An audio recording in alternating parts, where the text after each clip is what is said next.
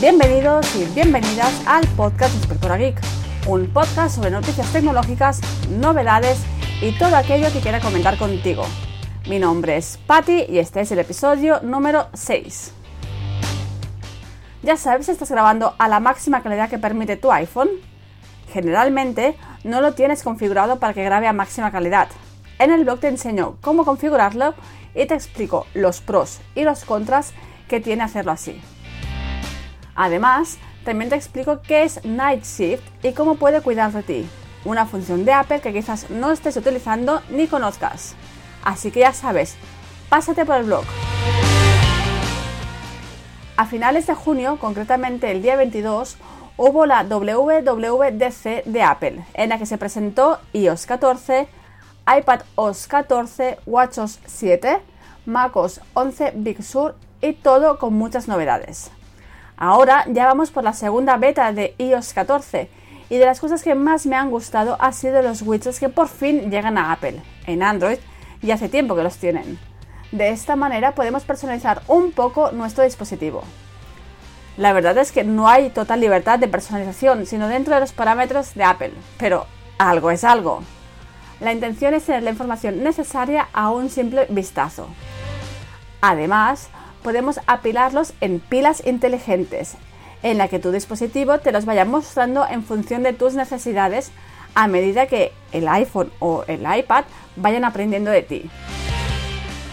La biblioteca de apps también es increíble. Podrás colocar aquellas aplicaciones que no utilices tanto y no quieras en tu pantalla principal, y Apple te las ordena de manera inteligente. Además, las notificaciones de las llamadas ya no ocupan la pantalla completa, aparecerán como una notificación en la parte superior y podrás seguir realizando lo que estés haciendo. Pasa lo mismo con Siri. Y por fin, por fin llega el Picture in Picture en iPhone. Es decir, podrás minimizar el vídeo y verlo en una ventana flotante y seguir realizando otras tareas, cosa que ya estaba en iPad y reclamábamos hace mucho tiempo en iPhone. En iPadOS 14 los widgets solo podrán ponerse en la parte izquierda, no se pueden mezclar con las aplicaciones como en iPhone, pero también llegan los mismos widgets que en iPhone. Algunas apps se parecerán más a las de Mac con una barra de navegación a la izquierda. Otra novedad es que la creación de fechas en el calendario ha sido modificada y ya no tenemos esas ruedecitas que a veces eran un tanto confusas. Y lo mejor, la función de escritura a mano. Podremos escribir en cualquier campo de texto con el Apple Pencil y podrá pasarse a un texto ordenador, es decir, a un texto que comprenda el iPad, aunque de momento solo estará para Estados Unidos y China. Aunque si cuando esto ocurra, añadas el teclado de inglés Estados Unidos, reconoce las palabras en español menos la ñ y podrás utilizarlo igualmente. A esta función se le suma que el Apple Pencil tendrá muchos más gestos que antes. Y con todo esto, la aplicación de notas ha mejorado mucho y gana importancia. En WatchOS 7 llega la monitorización del sueño. Ya era hora que llegara también, aunque llega a medias. Es decir, no nos mostrará lo bien o mal que hemos dormido, es decir, no nos mostrará la calidad de sueño en sí. Solo nos cuenta las horas que estamos despiertos y las horas que estamos en cama. Pero por algo se empieza. Quizás con la nueva llegada del nuevo Apple Watch esto se modifique y ya tengan la aplicación medio preparada. ¿Tú qué piensas? Además, como siempre, llegan nuevas esferas. Y ha cambiado el modo de edición de las esferas. Ya no es por presión, sino que es por tiempo. Y lo mejor de todo es que podremos compartir esferas. Si es un tanto tedioso crear una esfera, si la he creado por ejemplo yo, la podré compartir con alguno de vosotros, con mis amigos, familiares y demás. ¿Y qué ha pasado en Mac?